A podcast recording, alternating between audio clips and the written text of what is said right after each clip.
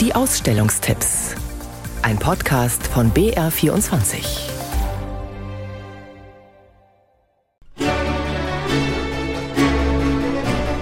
Barock, Bayern und Böhmen. So hieß sie, die Landesausstellung im Haus der bayerischen Geschichte. In Regensburg ist die Schau nun nicht mehr zu sehen. Dort geht das Jahr mit Karikaturen von Horst Heitzinger zu Ende. Dafür ist der bayerisch-böhmische Barock ab heute in Prag zu bestaunen, im tschechischen Nationalmuseum. Im Haus der deutschen Geschichte geht es um die Digitalisierung. Und ins Haus der europäischen Geschichte schauen wir gleich auch. Zuerst aber Bonn.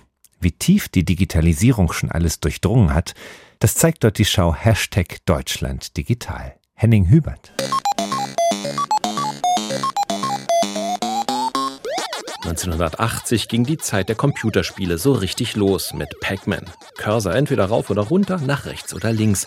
So frisst das Pac-Man-Gesicht auf seinem Weg durchs Labyrinth Punkte auf, darf dabei aber nicht mit bestimmten Gespenstern zusammenstoßen.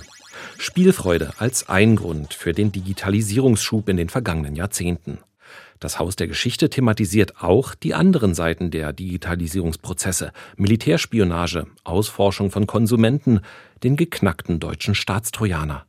Wie weit die Digitalisierung selbst in intimste Lebensbereiche vordringt, verdeutlicht Kurator Hanno Sowade mit der Hightech-Sexpuppe Harmony samt eingebauter Chatbot-Funktion. Sie hat ein Sprachsystem, was dem von Siri oder Alexa überlegen ist und kommuniziert mit ihrem Partner. Die war vergriffen und die Nachfrage ist so hoch, dass wir fast ein Jahr auf sie gewartet haben. Die Ausstellung präsentiert nicht nur den aktuellen Stand digitaler Anwendungen im Privatleben, Wirtschaft und Gesellschaft. Sie zeigt auch Meilensteine auf dem Weg zur Digitalisierung. Der erste und älteste ein Skizzenblatt vom Universalgelehrten Gottfried Wilhelm Leibniz für eine Rechenmaschine mit dem binären System. 1701 niedergeschrieben, liegt es bis heute der Computertechnik zugrunde. Deutschland digital betrifft jeden, geht jeden was an.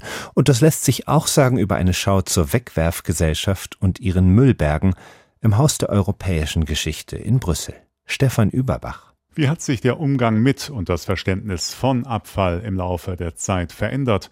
Eine Online-Plattform und eine Sonderausstellung in Brüssel präsentieren Objekte, die darüber Auskunft geben. Zum Beispiel einen öffentlichen Mülleimer, wie er Mitte des 19. Jahrhunderts erstmals in den Städten aufgetaucht ist. Konstanze Itzel, die Leiterin des Brüsseler Museums. Vorher wurde der Müll einfach in den Straßen gelassen und wurde auch häufig aufgesammelt und wiederverwendet. mit der Industrialisierung haben sich dann immer mehr Abfallprodukte ergeben und es war dann notwendig, Hygienemaßnahmen in den Städten zu treffen und Mülleimer aufzustellen und auch schon Müll zu sortieren. Wachsende Müllberge sind immer auch ein Indikator für wachsenden Wohlstand. Wer es sich leisten kann, wird schneller weg und repariert nicht gern. Es könnte auch anders gehen, das will die Ausstellung in Brüssel zeigen. Eine konsequente Müllvermeidung wäre jedenfalls möglich, wie ein kleines, unscheinbares Einwegglas beweist. Und da haben wir hier einen Belgier aufgetan, Marc Soutelet, der versucht hat, zu leben, ohne Müll zu generieren und der den gesamten Müll eines Jahres in einem einzigen Einwegglas äh, untergebracht hat. Das ist schon sehr beeindruckend, wie jemand geschafft hat, durch das Selbstherstellen von Zahnpasta und so weiter seinen Müll komplett zu reduzieren.